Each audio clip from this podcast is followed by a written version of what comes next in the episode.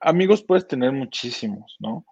Yo creo que hoy yo he sido una persona que, que afortunadamente tengo mucha gente que me quiere y quiero muchísima gente y definitivamente si me dices que los cuente con los dedos de las manos ni con los de las pies ni con los de los pies me alcanzan, ¿no? Este, obviamente también debemos de saber con quién contamos para qué. Y eso es parte importante de conocer a las personas. Muchas veces uno descalifica a alguien como amigo porque no le ayudó a hacer tal cosa o porque esperaba otra cosa de él, ¿no? Y para mí esas cosas, son absurdas y lo único que hacen es desgastar una relación. Los amigos y las, las personas son como son y en el momento en que nosotros las entendemos, vamos a poder aprender mucho de ellos y vamos a tener muy buenas relaciones. Hola, bienvenidos al podcast de Godina Líder de la Industria, un recorrido por las historias de los mejores directores y gerentes de habla hispana, donde nos cuentan sus secretos para crecer y dominar la industria. Soy Ricardo Granados e iniciamos esta charla. Hola, buenas noches, ¿cómo están? Bienvenidos al podcast de Godina Líder de la Industria. Me encuentro con José Manuel Serrano, quien es director de operaciones de Startup México. Es, el, eh, es una aceleradora de negocios para el fomento de emprendimiento en México y Latinoamérica y eh, lo hace con su socio Marcus Dantus, que es un Shark Tank, y a los que han visto Shark Tank por el canal de Sony. Eh, Chema, bienvenido, muchas gracias. Hola Ricardo, ¿qué tal? Muchas gracias a ti por la invitación. Oye, les voy a platicar un poquito de la historia eh, profesional de Chema. Eh, participó como miembro del comité de evaluaciones de la iniciativa CleanTech, Chanlex México y el, del Premio Nacional de Tecnología e Innovación que preside en la Fundación PNTI. En 2017 recibió el premio de la iniciativa innovadora en América Latina con la iniciativa Star Blue Up y es licenciado en Economía por la Universidad Autónoma de Hidalgo, maestro en Gestión Tecnológica e Innovación y cuenta con una certificación en Creatividad, Innovación y Liderazgo por la Universidad de Buffalo.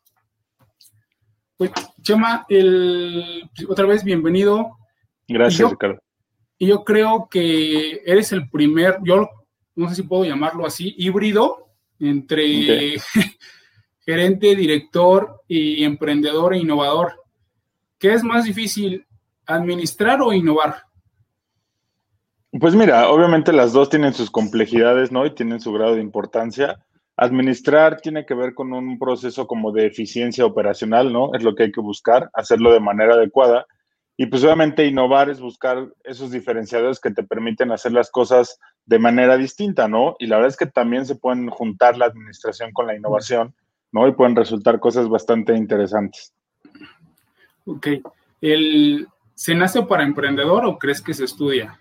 Híjole, es que eso a veces es algo tan platicado y tan discutido. Yo personalmente creo que una parte la traes como en el, en el chip, ¿no? Porque tiene que ver mucho con la personalidad de cada quien. Pero pues obviamente también se hace porque si tú no te desarrollas, ¿no? Si cuando doy plática siempre les hablo que un emprendedor debe tener actitud y aptitud, ¿no? y pues un poquito el, la actitud es con la que naces y la aptitud es lo que desarrollas.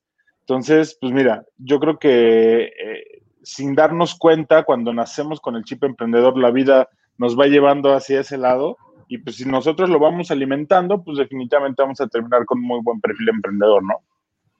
Ok. Oye, uno de los propósitos de este podcast es inspirar a las personas que, universitarios que van saliendo de la carrera, y las personas que inician en nueva organización poder escalar eh, dentro de su organización y dar una hora y media para platicar con ustedes y, conocer cómo fue su trayectoria y los tips que nos pueden dar para que el camino no esté tan complicado. Es complicado, todo es complicado, pero menos complicado. Sí, eh, creo que esta es, esta es con la pregunta que termino, pero me gustaría empezar contigo al revés. Eh, ¿Qué consejos le darías a, esa persona que va saliendo de la universidad? Tú que has estado en los dos lados y ahí en Estado México te llegan muchos emprendedores y muchos jóvenes. Ahorita creo que la tendencia es el emprendimiento. Pero, ¿qué consejos les darías a esa persona, a ese universitario que va saliendo? O sea, ¿le recomendarías eh, qué camino seguir y por qué? Mira, eh, a ver, hay que entender un poquito también, ¿no? Yo creo que el, el tema del emprender muchas veces nace de una necesidad de autoempleo, ¿no? Y como que de alguna alternativa un poquito que es como el, ¿qué me queda, no? Pues abrir un negocio, yo solito generar ingreso, ¿no? Pero, Pero yo creo que emprender va más allá. La realidad es que emprender es porque tú te nace el aprovechar una oportunidad de negocio que tú puedes detectar, ¿no? Y que a lo mejor no es un eureka que tengas, ¿no? De repente y digas, ya con esto me voy a hacer millonario, voy a hacer mi negocio, etcétera. Yo creo que es cuando nosotros sabemos que nos va a costar mucho trabajo, ¿no? A lo mejor estar en una posición fija, cuando nosotros nuestra personalidad es inquieta, tenemos ah, de alguna manera, ¿no? Problemas con la autoridad, de seguir las reglas. Eh, es un poquito estas cosas que te van a ti llevando por el camino de emprender. Entonces, si tú te identificas de alguna manera con estas cualidades, ¿no? O si desde chavito te diste cuenta que te gusta moverte y estar en el business y andar acá negociando cosas, pues es algo que, que, tú te vas a dar cuenta y entonces ahora viene la siguiente pregunta, ¿no? ¿En qué voy a emprender? ¿No? Cuando uno tú identificas que sí quieres, ¿no? Porque también se vale la otra parte, ¿no? Que te digas, la verdad es que yo el riesgo y estar sufriendo y todas esas cosas y que me estén diciendo 10 veces que no, etcétera, pues no, yo prefiero tener una buena chamba, estar con mi sueldo este, como debe de ser, etcétera, también se vale, ¿no? Y hay que prepararse para ese lado. Pero para el lado del emprendedor, lo primero que les digo normalmente me dicen, oye, Chema, es que sabes que este, quiero poner un negocio, pero no sé de qué, ¿qué me recomiendas? Entonces, normalmente lo que les digo es, pues, ¿qué te gusta a ti? ¿No? ¿Qué te apasiona? Porque la realidad es que si uno hace un negocio o hace un, emprendimiento relacionado con lo que uno ama, con lo que uno le apasiona, pues va a ser mucho más sencillo poder crecer, porque obviamente cuando tú haces lo que te apasiona, donde está tu mente, está tu corazón, está tu fuerza, está tu energía, entonces pues no te va a costar tanto, ¿no? Eh, hacer este emprendimiento porque es algo que te gusta. Supongamos que a lo mejor muchos de nosotros frustrados fuimos futbolistas, que queríamos ser futbolistas profesionales, ¿no? Y a lo mejor te encantan los deportes y a lo mejor no vas a llegar a ser futbolista profesional o deportista profesional, pero hay una serie de negocios alrededor de que te permitirían involucrarte en ese segmento, ¿no? O en ese sector. Entonces, como emprendedor hay que identificar primero qué me apasiona y después ver de lo que a mí me gusta, dónde puedo detectar una oportunidad de negocio. Y sobre ese sería, digamos que el primer paso para que nosotros empezamos ahora sí un proceso de emprendimiento. Ok. Oye, y el, y el tema de, de, generación del equipo, porque la mayoría de, los, de las personas que han llegado aquí ya entran en una organización y tienen que formar su propio equipo y alinearlo a, la filosofía tanto de la empresa como a su forma de trabajo, porque es un equipo nuevo para ellos, pero es personas que ya conocen los procesos, ya conocen la, empresa y dicen, oye, tengo que adaptarme al, al, nuevo jefe, como le llaman, ¿no? Hasta que realmente entran en su forma de trabajo y se convierten en líder.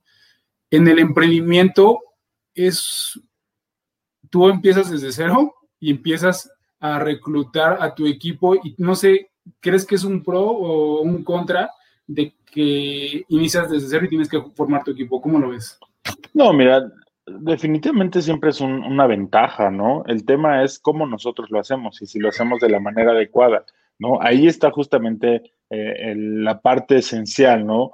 muchas veces lo que pasa, eh, y eso seguramente que nos esté escuchando, que nos escucha más, más adelante en el podcast, seguramente si en algún momento de su vida emprendió, lo hizo con el mejor amigo, con el vecino, con el familiar, con, con la persona que de repente estaba por ahí en la misma necesidad, a la mejor, o se la encontró, cualquier cosa, le oye, pues vamos a asociarnos, ¿no? Y, y la realidad es que eso eh, normalmente no termina bien, ¿no?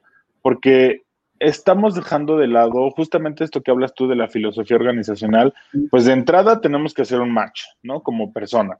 Después tenemos que estar de acuerdo en un término de filosofía, hacia dónde queremos llegar, ¿no? Todo este tema de la meta, los objetivos, los esfuerzos. Y obviamente no recomiendo que se busquen a personas como ustedes, ¿no? Tenemos que buscar personas que complementen, ¿no? Hay muchas características que debe tener un emprendedor, ¿no? Debe ser resiliente, debe ser eh, entrón, positivo, eh, debe, debe tener visión, ambicioso, muchas cosas que normalmente no las tenemos todas una sola persona. Entonces, nosotros debemos eh, pensar muy bien a quién vamos a invitar como socio a este proyecto, ¿no? Con quien nos vamos a asociar y pues sentarnos desde el principio y decir, oye, a ver, ¿por qué tú quieres estar en este negocio? ¿Por qué te interesa esta empresa? ¿Le quieres invertir dinero o no tienes? Este, ¿Cuánto tiempo le vas a dedicar? ¿Te visualizas cómo te ves en uno o dos años? ¿no? A lo mejor para mí es un proyecto de vida y a lo mejor para ti es una plataforma para después escalar una posición a otro nivel, etcétera, ¿no? Entonces, Si hablamos eso y estamos todos claros, me parece que tenemos un muy buen camino, ¿no? Con el tema de los socios. Y posteriormente, pues te vas a ir eh, relacionando de personas que van a formar parte de tu equipo y obviamente también tienes que buscar esos perfiles que te complementen o que te puedan agregar, que sepan mucho más de las áreas donde tú los quieres traer, ¿no? Porque la idea es que sumen, ¿no? Entonces, es un poquito lo que tenemos que considerar entre los socios y el equipo de trabajo. Oye, ya que identificas eh, que alguien es mejor que tú para, para, ese, ese problema que puede resolver en un futuro, ya quitando la parte técnica o expertise que tiene un, eh, en la parte de soft skills, ¿qué es lo que ves en ellos para formar un equipo?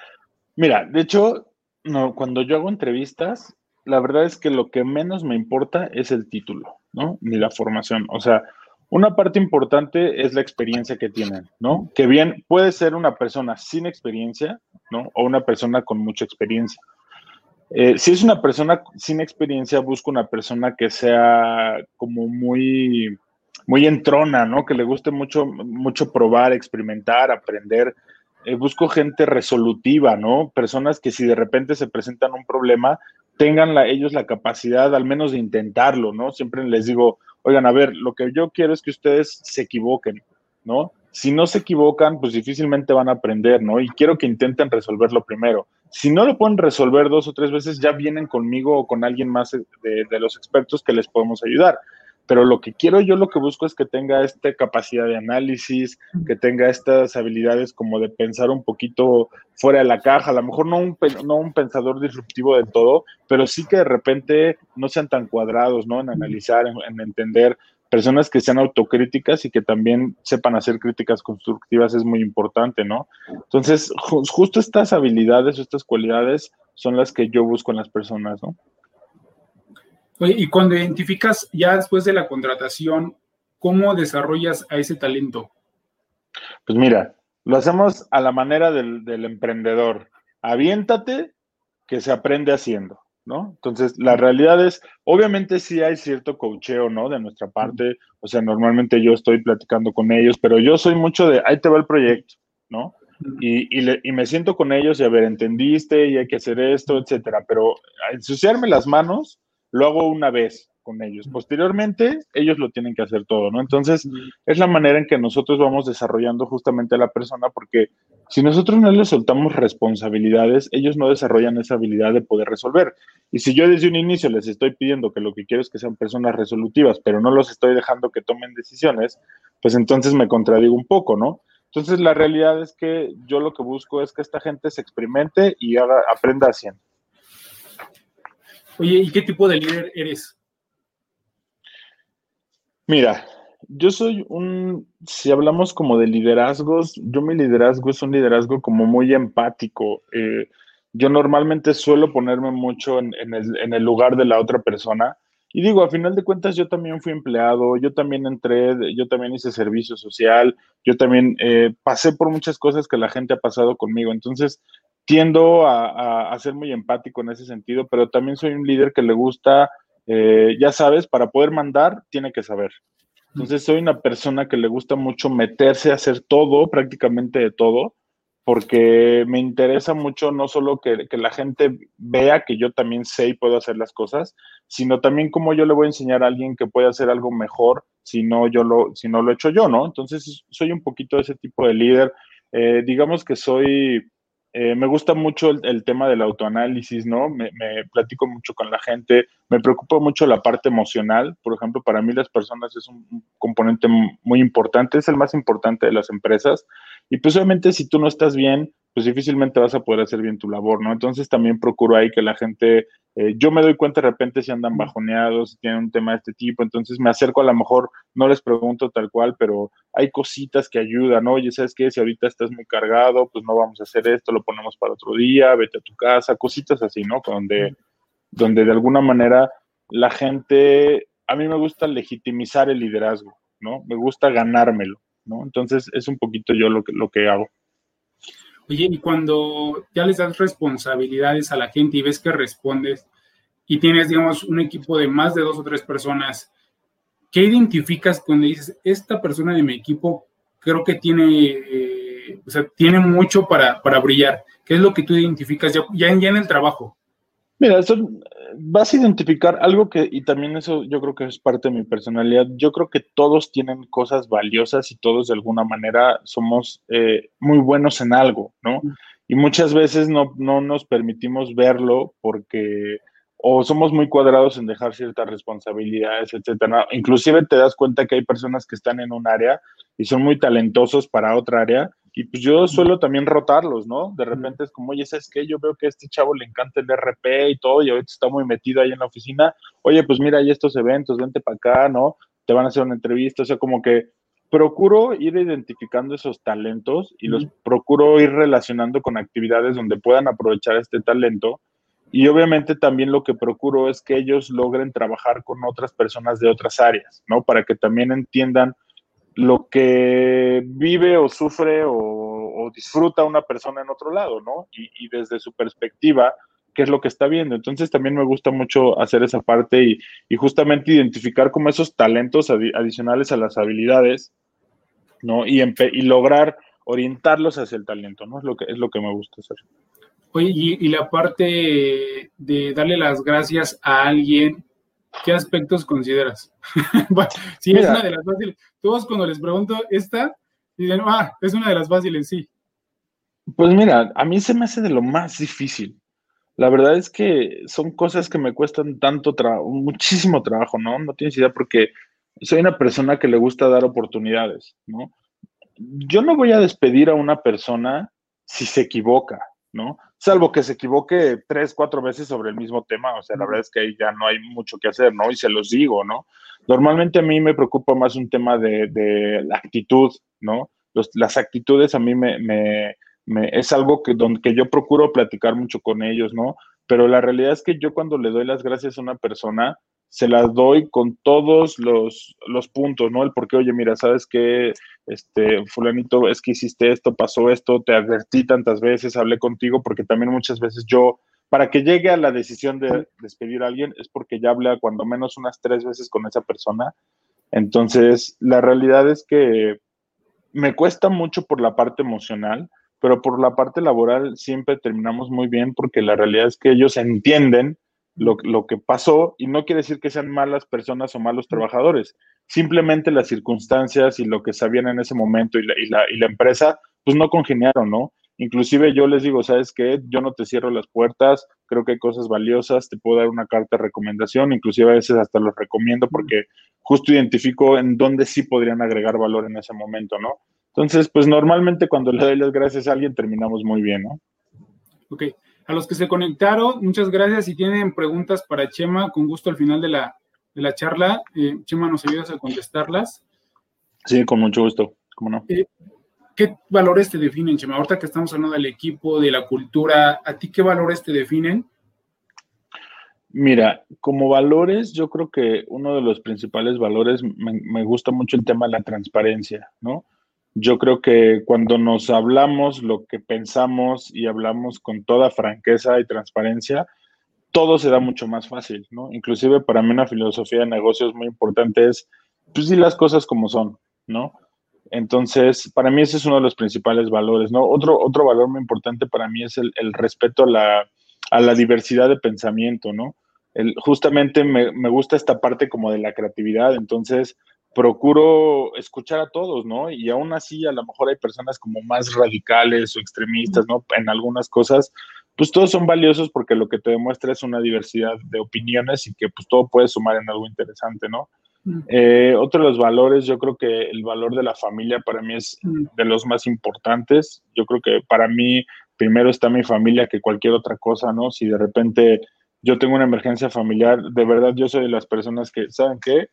No estoy para nadie, no voy a hacer nada, cancelo citas, muevo todo, porque para mí siempre la familia es primero, ¿no? Ok. ¿Qué es para ti el éxito, Chema?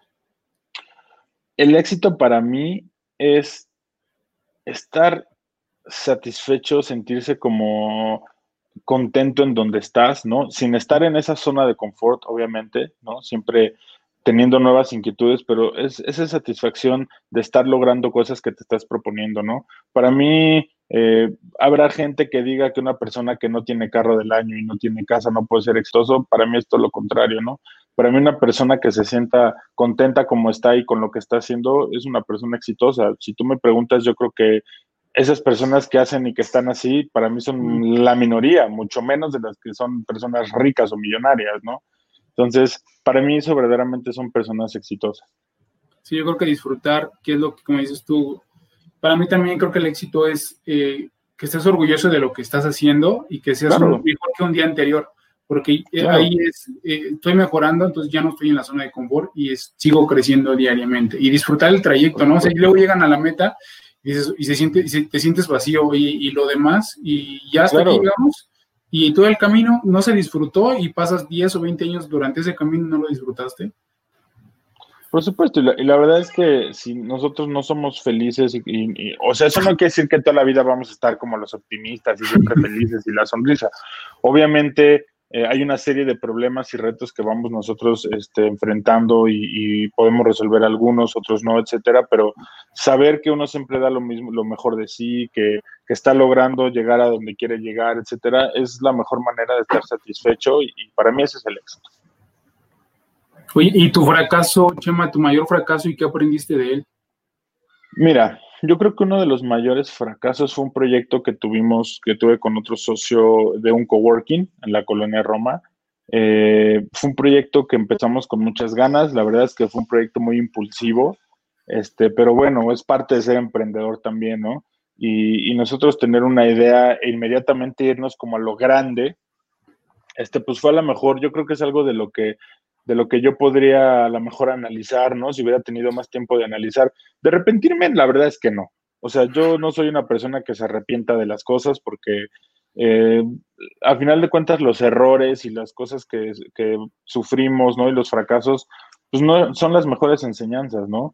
Entonces, yo creo que más bien quizás hubiera analizado un poquito más y también posiblemente eh, hubiera cerrado el negocio antes de lo que lo hice. ¿No? Yo creo que también entendiendo, a veces nos cuesta mucho como emprendedores soltar los proyectos, este, y bueno, es un proyecto al que yo le había dedicado muchísimo tiempo, esfuerzo, ganas, dinero, todo, y pues la realidad es que me costó un poco de trabajo soltar y quizás solté tarde, y eso pues también afectó en, medida importante el tema de pérdida económica también, ¿no? Y el desgaste emocional, por supuesto. Oye, ¿cómo salir de esa situación? Porque dices, le metí tiempo, dinero y energía, y eso, eso es lo que aprendes, pero ¿cómo salir de ahí? Pues mira, es un tema literal, tal cual, de dar carpetazo. O sea, es un tema de resiliencia, o sea, es entender que las cosas pues, no las vas a poder cambiar, entender las circunstancias en las que estás y valorar lo que aprendiste, ¿no? Porque obviamente hay un montón de cosas que pasan en tu vida alrededor de, eh, pues como en todos los negocios, pues te, te, quedas sin lana, ¿no? Las presiones, hay deudas, la gente se va a quedar sin trabajo, o sea, porque sobre ti pues cargan muchísimas cosas, ¿no? No solo eres tú, sino si eres una empresa y las familias que están involucradas en esa empresa, ¿no? Que eso es lo que normalmente más pesa, pero bueno, también es entender que los negocios son así y que si nosotros no damos la vuelta a la hoja no podemos seguir adelante. Entonces, me tomó un, digamos, un mes más o menos, ¿no? Entre la reflexión y ya sabes, el que te pones muy triste y te agüitas, analizas y entiendes y, meditas. La familia siempre es un soporte súper importante. Yo la verdad es que si no fuera por mi familia, posiblemente hubiera tronado emocionalmente muchas más veces, ¿no? Entonces, para mí también siempre tener ese soporte de, emocional con la familia, pues ayuda muchísimo. Oye, y ahorita que lo mencionas, el de la familia, eh, generalmente no hacen fiesta cuando vas con tus padres y les dices que vas a ser emprendedor. Eh, todos así, ¿y, por qué? y más pues cuando tienes una carrera universitaria o estás en, un, en una organización donde ya recibes tu quincena y tus vales de despensa, tu aguinaldo y hasta tu pavo en diciembre. ¿Cómo, eh, y muchos, muchos jóvenes nos están escuchando, cómo llegar con sus padres y hablar de ese tema? Porque, porque al final de cuentas, al inicio es complicado y como dices tú, después de un rato ya te apoyan, pero ¿cómo acercarse con, con los padres? ¿Qué consejos nos puedes dar? Eh, mira, ahí Ricardo, yo creo que también depende mucho de cada persona. Este, obviamente el decir que vas a emprender es porque es una decisión que ya debiste analizar muy bien. ¿no? Y que ya debiste pensar muy bien y sabes por dónde vas. Eh, yo creo que muchas veces vas a escuchar esas voces que al principio te van a decir, es que no hagas esto, no te arriesgues, si te puedes contratar, te presento gente, este, no sé, hay, muchas voces que, que, te dicen como que no emprendas, ¿no? Este, y pues la realidad es que nosotros debemos aprender a escuchar lo que nos funciona y a desechar lo que no nos funciona, ¿no? Eh, va a ser muy difícil que todo el mundo esté de acuerdo con las decisiones que uno toma emprendiendo o no emprendiendo, ¿no? Entonces yo creo que ahí tiene que ver con la capacidad de cada uno como persona de, de, ser suficientemente maduro para no tomarse las cosas personal, ¿no? También hay que entender que las veces las personas se preocupan por uno y lo que no quieren ver es pues, sufriendo como veces pasa el emprendedor comiendo latas de atún y no teniendo ni para el micro, ¿no? Entonces, pues la realidad es también entender esta parte de, de, los familiares, amigos, ¿no? Que son los primeritos que te dicen, oye, no, etcétera. No todos. Yo en mi caso, la verdad es que al contrario, siempre recibí como mucho aliento de mi familia, ¿no? De mi esposa, todo el mundo. Y eso me ha ayudado, pero también no te creas, ha habido otras personas que de alguna manera han, hablado y me han dicho, ¿y por qué haces esto? etcétera, ¿no? O me han hecho inclusive propuestas de trabajo bastante interesantes, ¿no? Con uno, unas buenas, muy buenas propuestas económicas. Y pues a final de cuentas, tú sabes que lo tuyo es emprender. Entonces, un poquito de oídos sordos, ¿no? Y no perder nosotros de mira el objetivo. Oye, alguien que te haya marcado inspirado en el tema de organización y en el tema del emprendimiento, que recuerdes, oye, esta, por esta persona quise ser emprendedor o me ayudó mucho al emprendimiento o en la parte dentro de una organización que te haya dado un buen consejo o te haya, te haya inspirado el crecimiento. ahí la verdad es que siempre cuando puedo platico sobre él. Eh, es un profesor de la universidad, Roberto Morales Estrella. Este, yo cuando acabé la carrera, bueno, yo para, yo cuando estudié economía, pues de chiquillo me preguntaban siempre, ¿no? Qué quería hacer de grande y pues yo entre, entre mis ideas era ser presidente de la República, Entonces, este, pues obviamente me gustaban las matemáticas y todo este rollo, entonces me pareció que economía era una muy buena opción para llegar a presidente, ¿no?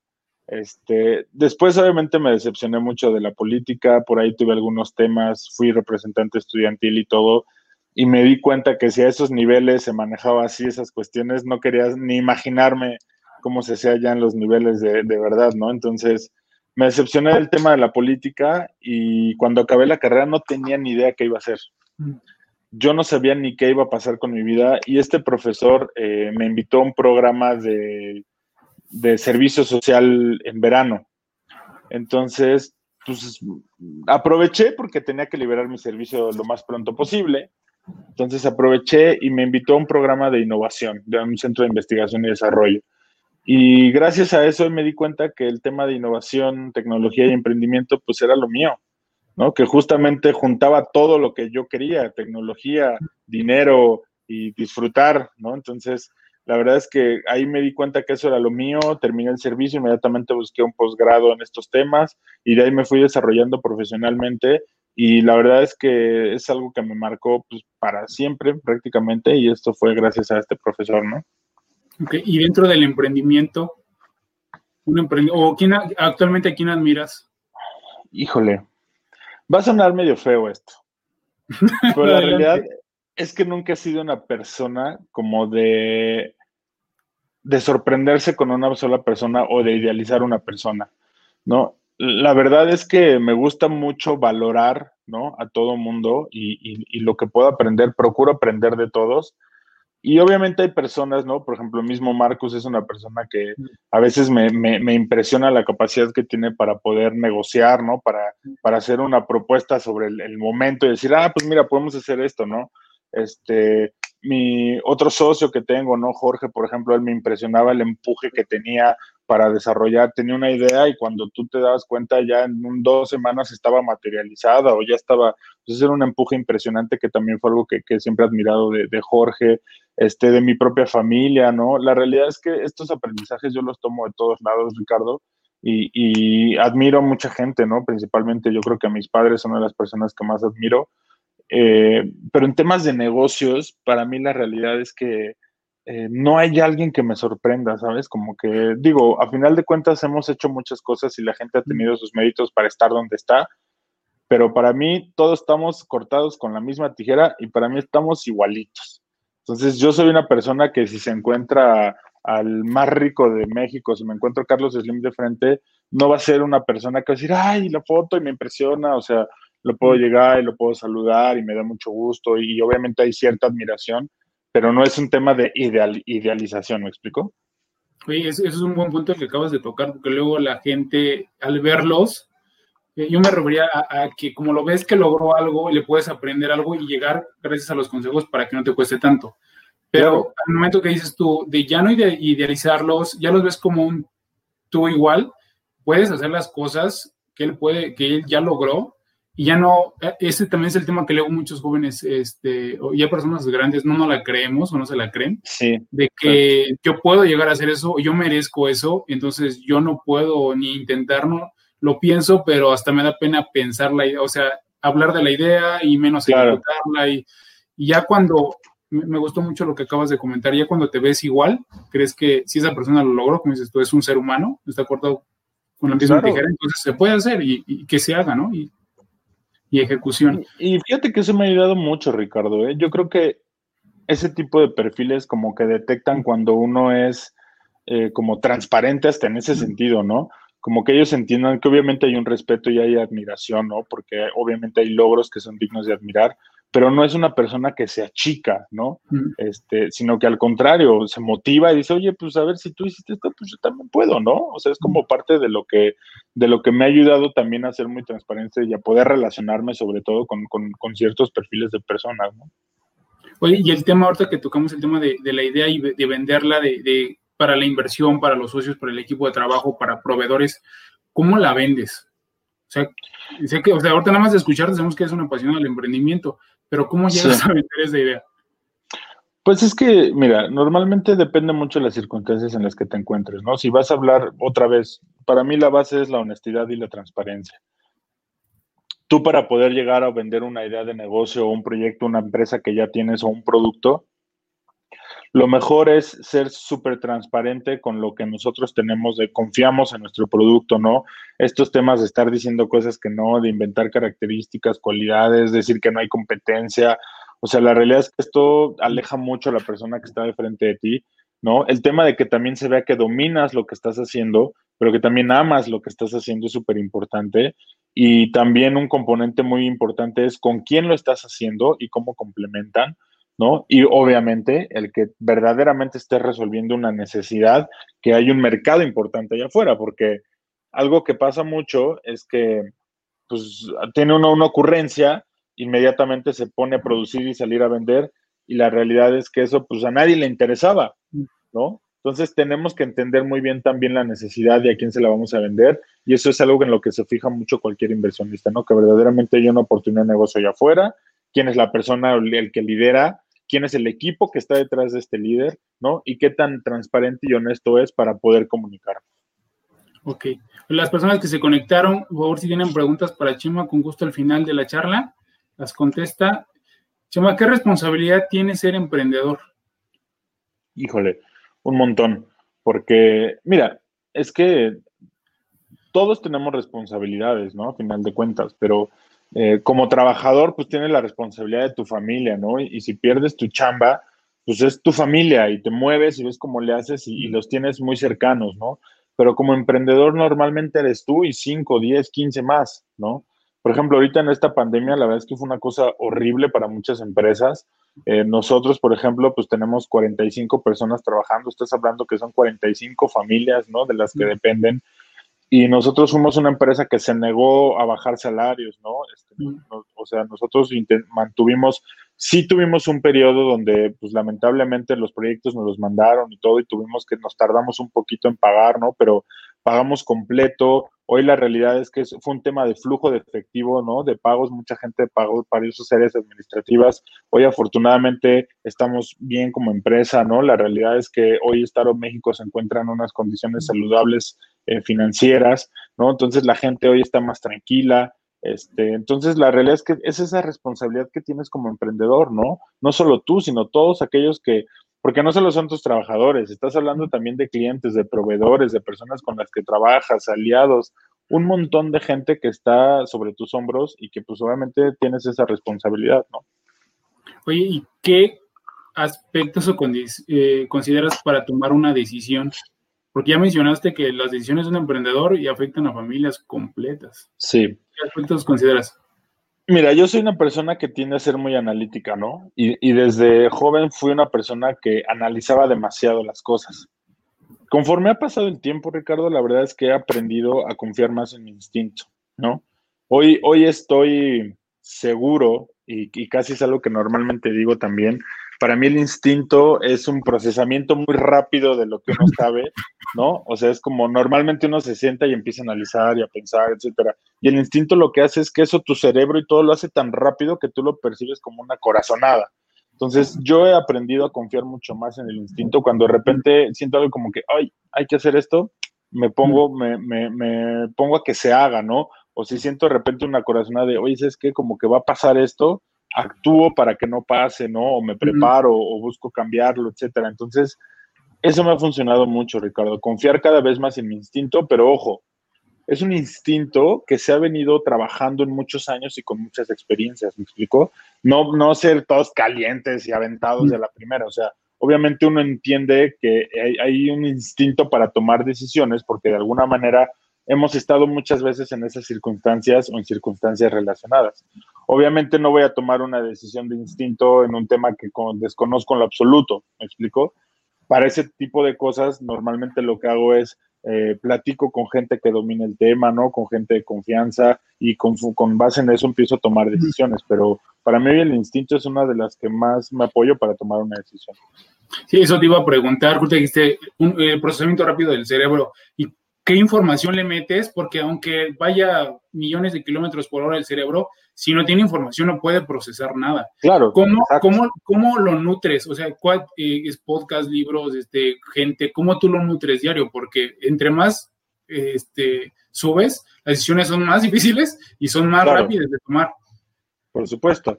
Mira, es que algo, algo a mí que me ha ayudado mucho siempre, Ricardo, es escuchar a todo el mundo. O sea, la verdad es que el, escuchar siempre, yo siempre he dicho que soy una, persona que tiene las puertas abiertas para, en la oficina cualquiera puede entrar, yo, Chema, tienes un minuto, normalmente también yo como con ellos, vamos ahí a salir a comer, este, me, me paso a sus oficinas, me bajo el coworking, o sea, procuro estar platicando mucho con la gente porque es de donde más obtiene una información, ¿no? Y, y, no solo información, sino también conoce uno a las personas y sabe cómo cierta decisión puede afectar de qué manera. Entonces, lo que uno normalmente debe buscar como líder es un equilibrio entre una buena decisión de negocio y una decisión que no cause un conflicto con el equipo, con los proveedores, con los clientes, etcétera, ¿no? Y, una parte para mí, la fuente de información primaria son las personas. De ahí, pues normalmente estoy, eh, leo muchos, leo como artículos, leo, este, escucho algunos podcasts, ¿no? La verdad es que últimamente es, es algo que más he empezado a hacer pero casi mucho estaba relacionado con la lectura, ¿no? Casi todo, este, redes sociales, tengo mis listas, ¿no? De algunas cuentas, eh, hago mis resúmenes de noticias, este, eh, más bien procuro mantenerme actualizado con lo que pasa el día a día y leo muchos artículos de modelos que salgan sobre emprendimiento, sobre innovación en otras partes del mundo, entonces es, es la manera en que yo normalmente me estoy alimentando, ¿no? Eh, el, ¿La amistad existe en el trabajo y la recomiendas? Sí, claro que se puede. Es difícil. ¿Cuándo es difícil? Cuando no se es transparente. ¿No? Cuando lo que yo te decía hace ratito, oye, pues tú eres mi supercuate, vente, vamos a hacer un negocio, eh, vamos a dedicarnos a esto, pero pues ah, después vamos viendo cómo nos organizamos y cómo, o sea, eso es lo que no va a funcionar ni con la amistad ni con la familia. Pero yo sí puedo tener un amigo con el que sepamos desde el principio a qué nos enfrentamos, decirle, ¿le vas a entrar o no le vas a entrar? ¿Con esto o no esto? Entonces, claro que se puede amistad o familia, pero con las cartas sobre la mesa. Oye, y con tantas cosas que tienes que ver, eh, ya familia, proveedores, este, estar al pendiente, inversionistas, vender, operaciones, ¿cómo mantienes el enfoque y cómo le dices no a lo que te distrae? Híjole, eso, Ricardo, es algo que estoy trabajando, de verdad.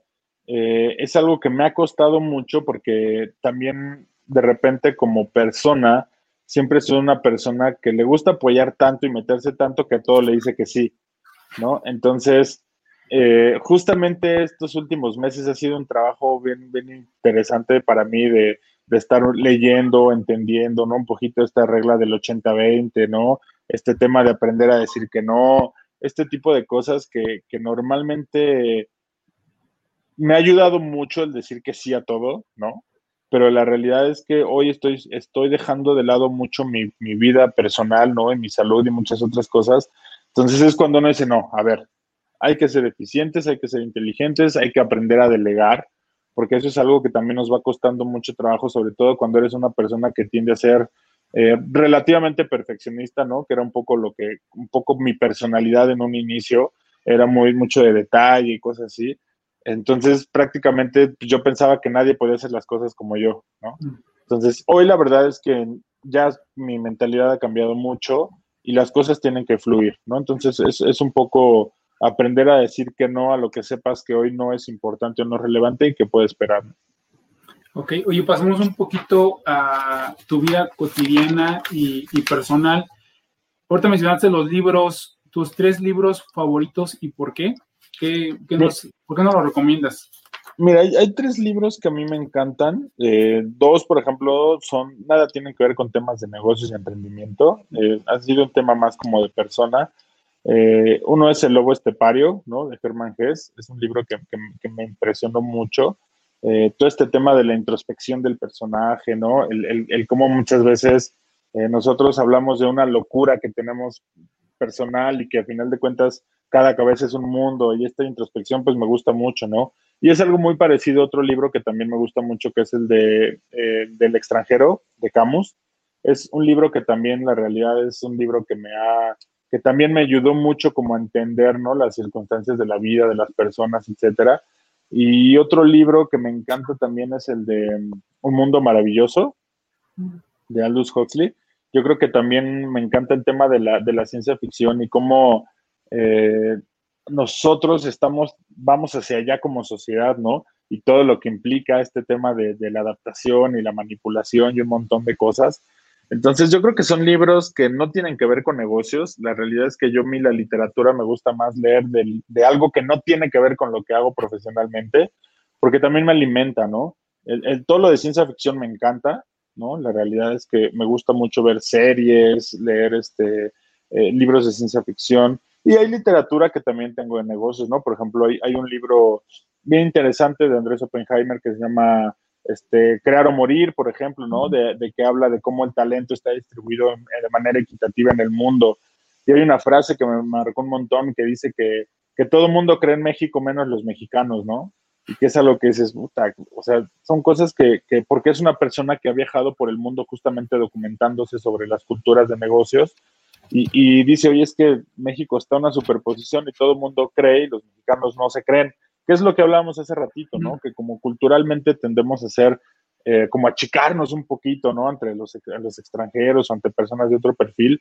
Entonces me gusta mucho todo lo que tenga que ver con temas de psicología, ¿no? Con temas de, de sociales, ¿no? Porque al final de cuentas, pues somos personas y todo, todo tiene que ver con personas. Así es. Eh, lo he comentado en algunos podcasts anteriores. Los libros, yo también leo libros de negocios para ver cómo crear organizaciones y cómo funcionan. Y las novelas se leen para ver cómo funcionan las personas dentro de las organizaciones. Claro. claro. Eh, ahorita hablaste de película, serie favorita o película o serie favorita, ya sea de negocios o, o, que te haya gustado o te haya marcado también. Mira, hay una serie que me encanta que se llama Bowlers que está, creo que en Prime, ah, no, en HBO Go, que habla justamente de un fondo de inversión que va cambiando. Eh, normalmente estaba en productos financieros y después se mete en el negocio del fútbol americano. Y pues también como me gusta mucho el fútbol americano, como que es una serie que junta estos dos mundos, ¿no? Los negocios, las inversiones y el fútbol, el deporte. Entonces, es una serie que me gustó mucho. Eh, hay otra que me encanta, que también es muy vaciada, que se llama eh, la de ¿cómo se llama? Eh, Silicon Valley, ¿no? También.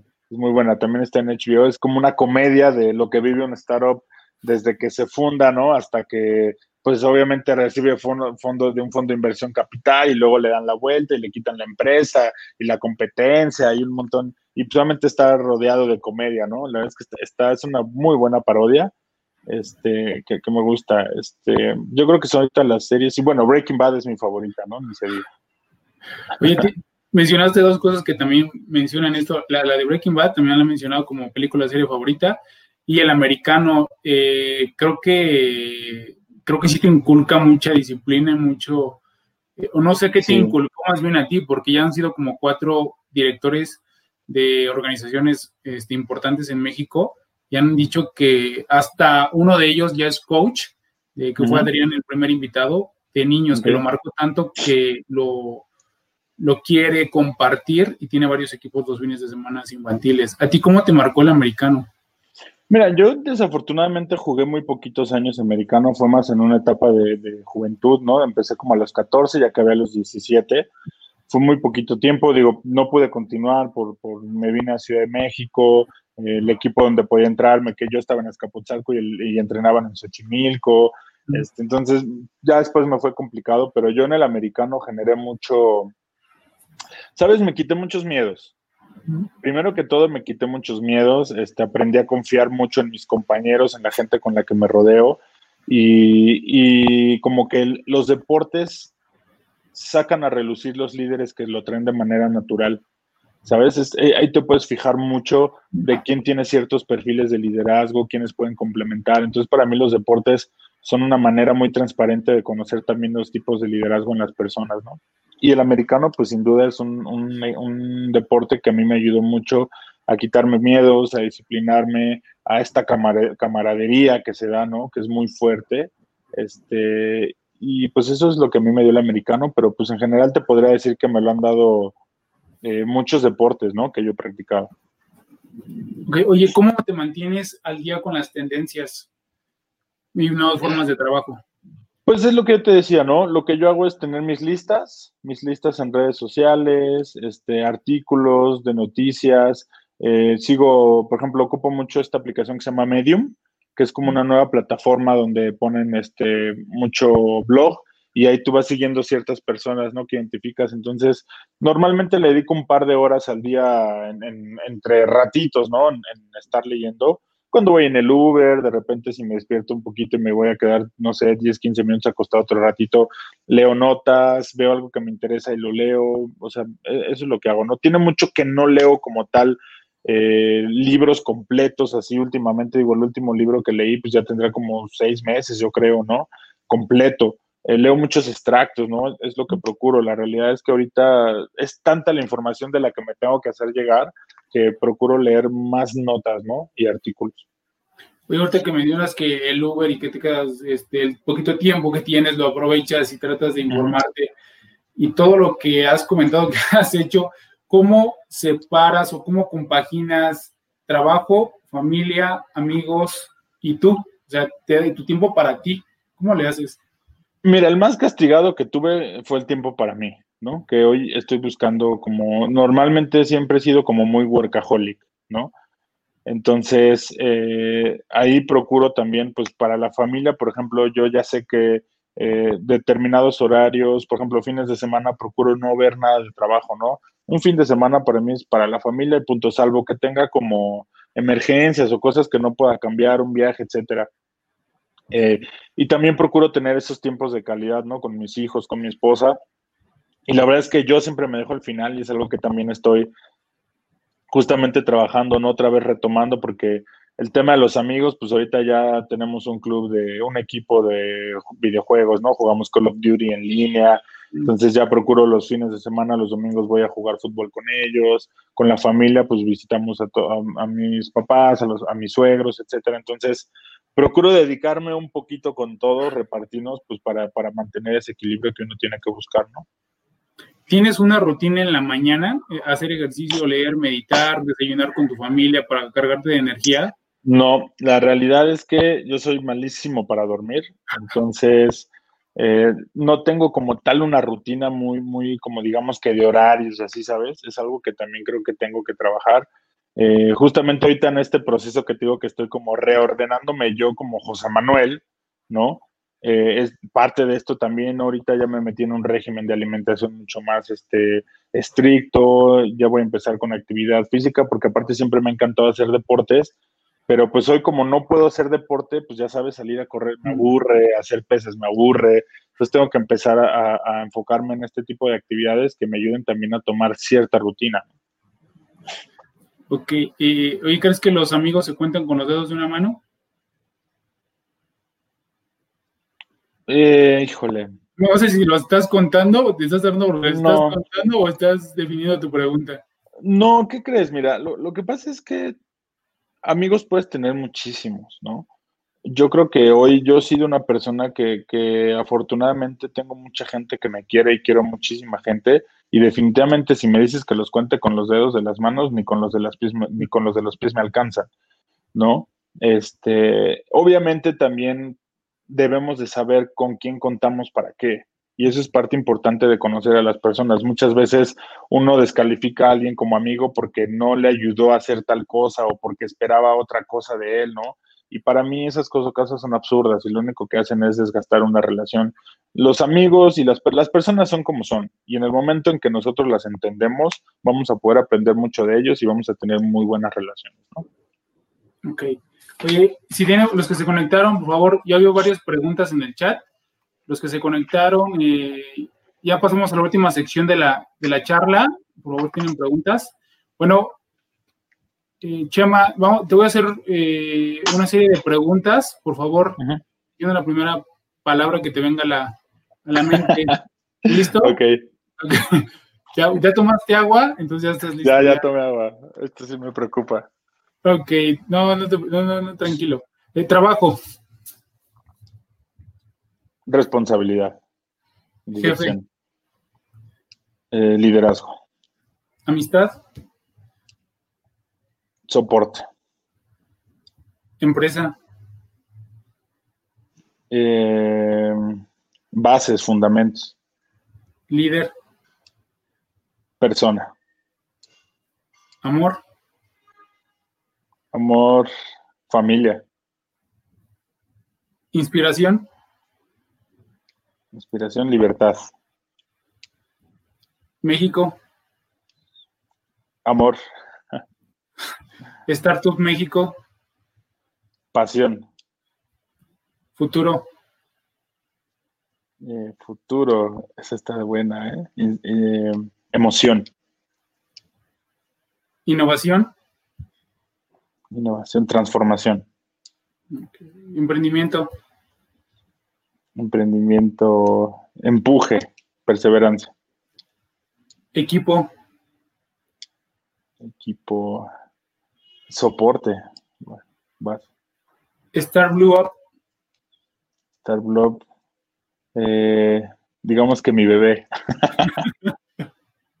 Familia. Familia, eh, lo más importante.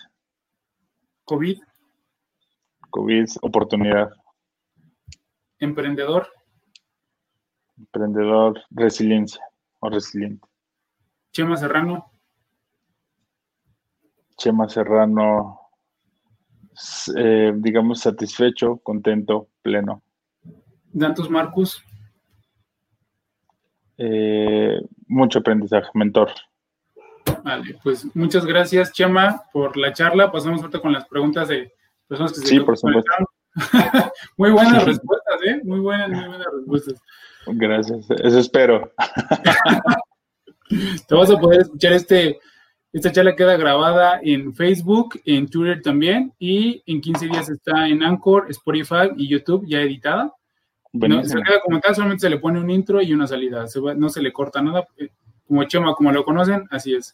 Así, eh, Preguntan, ¿cuál ha sido el momento más difícil de tu vida laboral? Una muy buena pregunta. Pues yo creo cuando tomé la decisión de, cerrar el, coworking y de tomar otro rumbo profesional. Yo creo que eso es lo que más eh, me ha pegado emocionalmente, como el voltear hacia atrás y ver por algo por lo que has trabajado tanto, tantos años y dejado tanto, pues es tiempo de darle la vuelta y seguir adelante, ¿no? Ok. ¿Cuál fue tu peor miedo en tu vida laboral? ¿Cuál fue? Y ahora yo te pregunto, ¿cuál es? Híjole, mi peor miedo en, la vida laboral siempre fue hablar en público.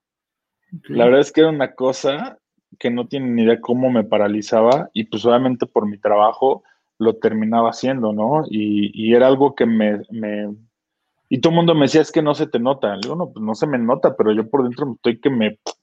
No, no tengo ni idea y me costó mucho y lo fui la mejor manera siempre fue enfrentarlo, ¿no? ¿Qué consejo le darías a las personas que tuvieron que cerrar sus puertas y despedir a personas por el tema de la pandemia? Pues aprender de lo que pasó, eh, entender cómo estamos hoy parados y qué se viene hacia adelante y darle para adelante. De verdad que no queda otra.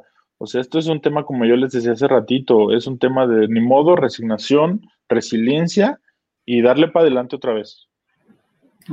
¿Qué acciones has tomado a lo largo de la vida laboral que consideres que fueron necesarias, pero muy difíciles? La primera yo creo que fue salirme de casa, ¿no? Romper con ese, eh, ese arraigo que tenemos mucho el mexicano en casa, ¿no? Con familia y salir solo y ser independiente. Eh, yo creo que otra decisión fue ir a tocar la puerta e ir a venderte a una empresa, ¿no? Eh, la primera empresa donde yo ya trabajé profesionalmente, pues yo prácticamente yo tenía una beca de Conacid y lo que hice fue a ver a la dueña de la empresa y le dije, contrátame gratis tres meses que tengo beca y si te gusto, me contratas ya y me pagas, ¿no? Entonces también yo creo que el, jugártela a, abrirte tú mismo la oportunidad, ¿no? Y, a, confiar en que, en que lo que tú haces va a gustar y vas a lograr consolidarte. Y, y yo creo que también el no estar siempre en el mismo lugar, ¿no? Eh, me ha ayudado mucho a ser inquieto y, sentir que ya di lo que tenía que dar donde estaba y tomar la decisión de lo que sigue, ¿no? Oye, eso que mencionas, ¿lo puede, ¿se puede interpretar como jugar a ganar? Porque dices, me la jugué esos tres meses y todo, te la estás jugando a ganar, o sea, no estás pensando ni en, ni en el empate. No, claro, no, y, y eso obviamente el jugar a ganar es porque sabes que juegas para lo que quieres obtener, ¿no? Entonces, el mentalizarte de esa manera te ayuda a tomar las decisiones correctas. Entonces, siempre es apostar y confiar en uno mismo. ¿Has tenido decepciones de amistades en el trabajo?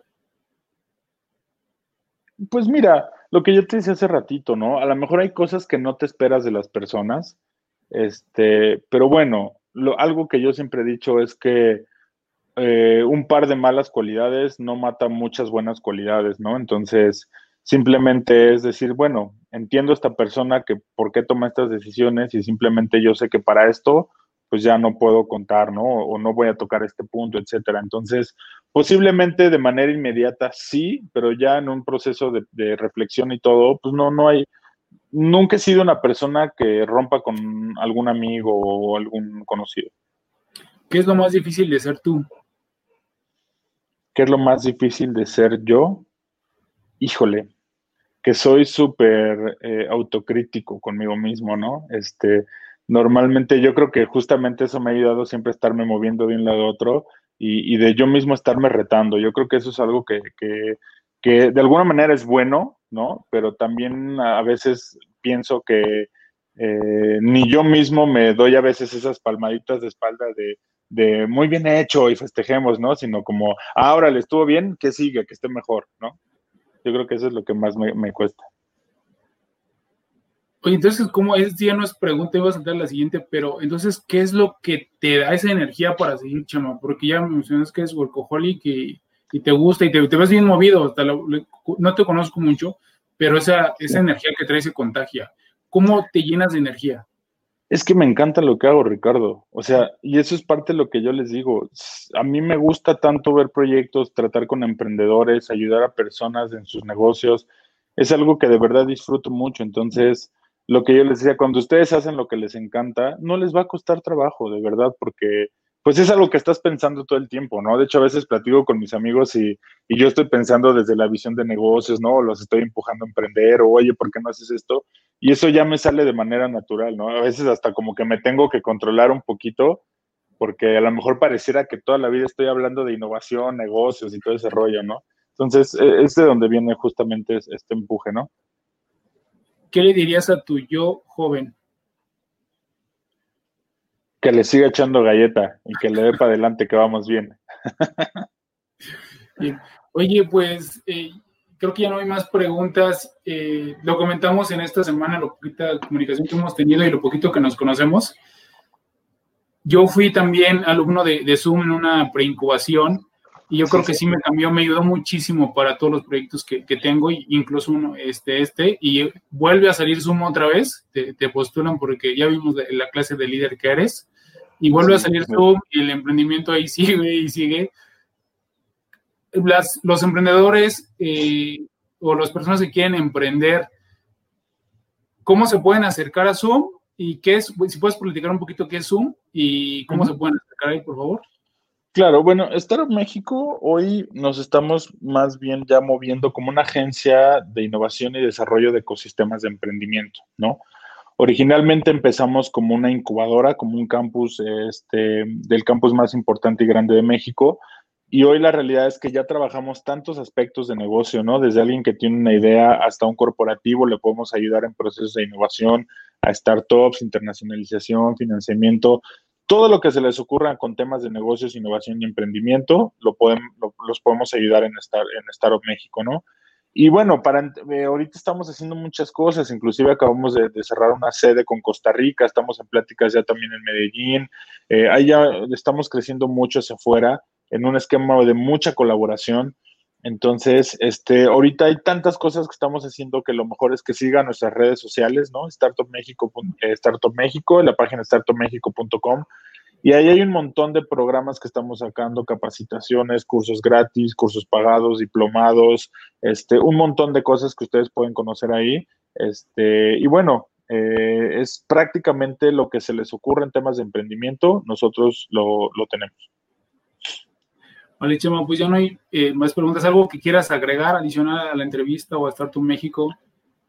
Eh, pues no, simplemente agradecerte, Ricardo, a ti por el espacio. La verdad es que muy buena, muy buena plática. Eh, tenía mucho que no platicaba ya como de cosas que me agarraran como en curva, ¿no? Normalmente son las mismas preguntas y entonces la verdad es que bastante interesante y divertida la, la, plática y pues agradecerle a la gente que nos, que nos ve ahorita o que nos vaya a ver y que con toda confianza después se pueden acercar conmigo mis redes sociales, ¿no? Por ahí tengo es, Chema-Serrano MX. Eh, también por ahí está mi Twitter, mi Instagram, etcétera. Me pueden buscar y con mucho gusto me pueden contactar también por mis redes si tienen más preguntas.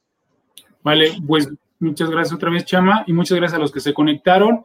Eh, como les mencionaba, esto se queda grabado aquí en la página de Facebook, en la página de, de Twitter y en 15 días se encuentra en Spotify y en Anchor para que lo puedan escuchar en el momento que ustedes quieran y también se encuentra en YouTube. Y pues muchas gracias y nos vemos la otra semana. Cambiamos de horario el en vivo, serían los jueves a las 8 de la noche. Muchas gracias, Chama, y nos vemos. Gracias a todos. Gracias, Ricardo. Gracias a todos. Gracias. Bye. Bye bye. Gracias por acompañarnos en este podcast. Esperamos que te haya inspirado para crecer dentro de tu organización y domines tu industria. Soy Ricardo Granados. Hasta la próxima.